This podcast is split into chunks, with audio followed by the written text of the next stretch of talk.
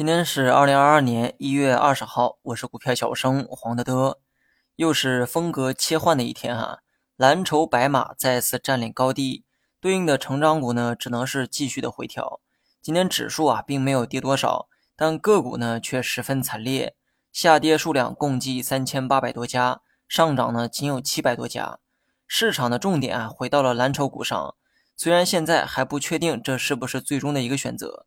但呢，我一直建议大家哈，把这个重点呢放在蓝筹股上。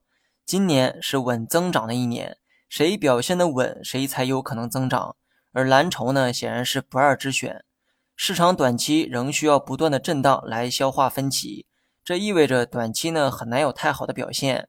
所以玩短线的人呢，要学会克制交易频次。今天呢，央妈宣布降息哈，一年期和五年期呢均有下调。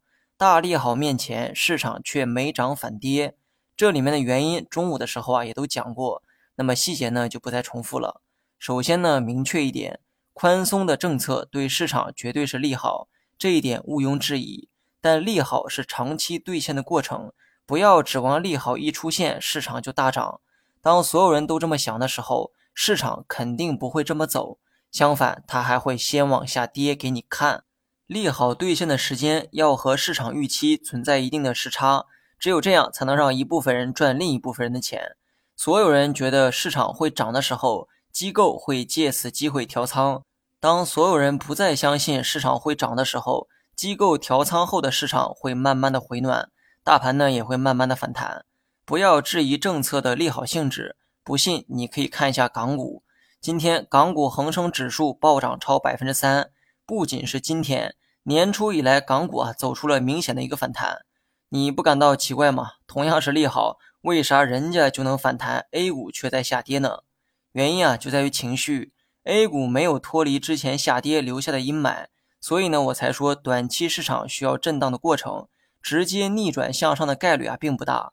而港股在一月份以前也经历过大幅度回调，年初能反弹也是因为悲观的情绪得到了充分的释放。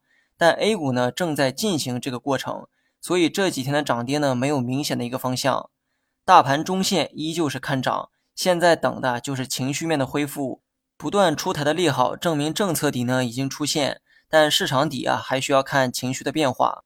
那么今天刚刚释放降息的利好，要我说短期就应该继续的震荡或者是下跌才对，只有这样呢才能彻底击溃纠结的筹码，让他们彻底转向悲观。当飘忽不定的投资者一致看空的时候，市场呢才会迎来拐点，因为长线资金会借机买走这些人的筹码，同时呢，市场也没有了继续下跌的动力，转而换来的是慢慢的反弹。